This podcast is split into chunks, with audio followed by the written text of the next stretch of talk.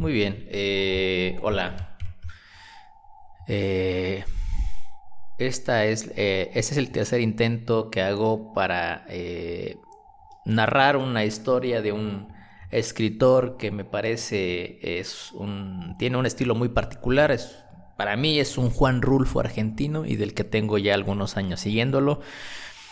Lamentablemente sus libros son eh, bastante caros para la importación, así que eh, afortunadamente uno los puede descargar libremente de su página web y me parecen increíbles, entonces eh, voy a tratar de leer una lectura de un escrito que me parece irónicamente agradable, valga la contradicción, y espero les guste.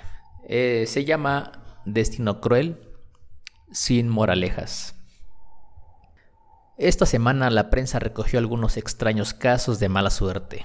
El primero y más reciente le ocurrió a Sean Hodgson, un inglés de 58 años que, hace 30, fue juzgado y encarcelado en Londres por el asesinato de una camarera.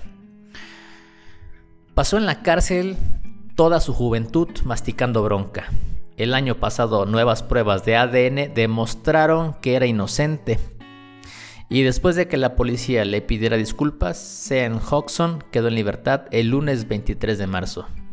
Había pasado exactamente 27 años y 4 meses en prisión.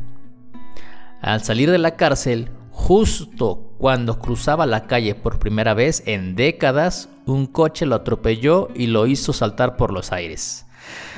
Ahora Zen Hodgson está internado en un hospital y espera ser sometido a complicadas cirugías.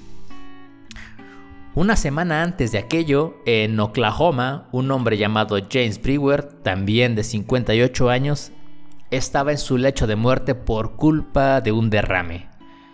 Antes de quedarse sin fuerzas, llamó a un amigo y le confesó un asesinato antiguo.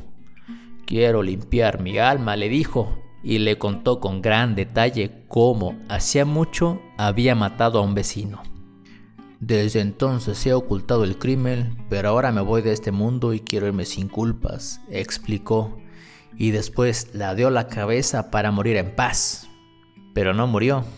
James Brewer se recuperó milagrosamente de su derrame cerebral y ahora se enfrenta a la pena de muerte por aquel asesinato no resuelto.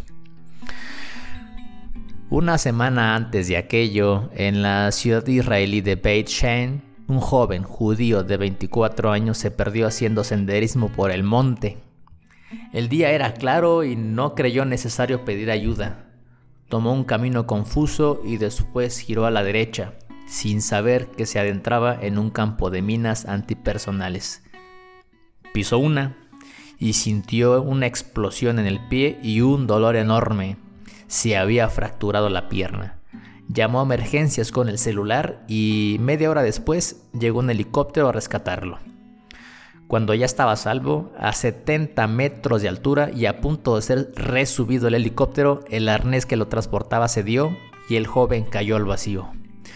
Sí, murió a pocos metros del lugar donde se había quebrado. Estas tres desgracias ocurrieron el 11, el 18 y el 23 de marzo de este año 2009, pero se fueron gestando a fuego lento desde hace décadas. La mina antipersonal que pisó el israelí fue dejada allí por los sirios en 1967 tras la Guerra de los Seis Días. El asesinato que cometió James Brewer, el hombre que pensó que moría ocurrió en 1977 y hubiera seguido impune para siempre. Y el otro, el pobrecito inglés que purgó una condena injusta y que ahora está hospitalizado, entró en la cárcel por un homicidio ocurrido en 1982.